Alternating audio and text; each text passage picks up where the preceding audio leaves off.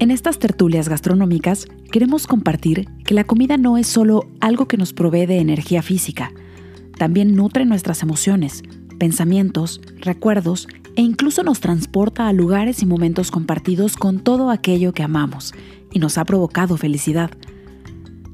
Somos lo que comemos, pero también lo que sentimos, pensamos y hacemos.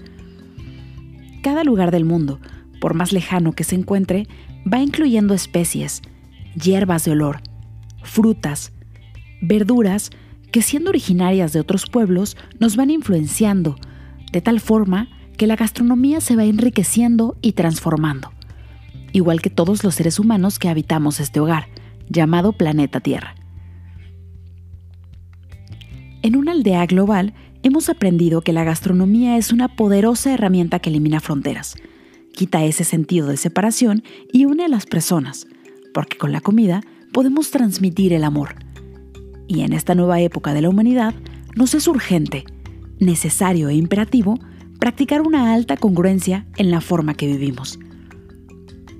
Yo soy se ha convertido en somos uno, y con ese sentimiento de comunidad, sabernos fuertes, amorosos y por supuesto más conscientes de todo, comenzando por la comida. Reconsiderar el término mindfulness, surgido hace un tiempo e inspirado en el mindfulness o la atención plena. La alimentación consciente es el arte del mindfulness, llevado a la nutrición.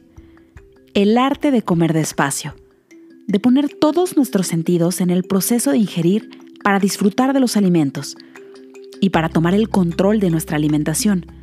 Debemos hacer un trabajo de reflexión interna, autocontrol y practicar la autoconciencia para aprender a distinguir las diferentes motivaciones.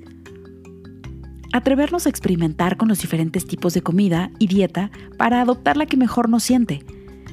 Dedicar ese tiempo únicamente a comer sin prisa.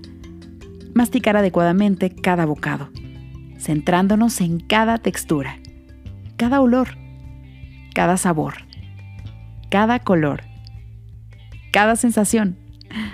Hacer de cada comida un ritual una experiencia para disfrutar de ella, ya que nutrir nuestro cuerpo, mente, espíritu debe ser placentero y el placer requiere de nuestra total atención.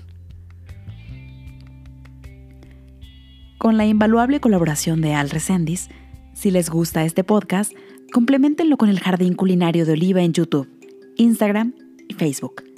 Recomiéndenlo y juntos hagamos viral elevar nuestra conciencia alimentaria su amiga Anastasia Picasso, les desea una barriga llena, un corazón contento y una mente brillante.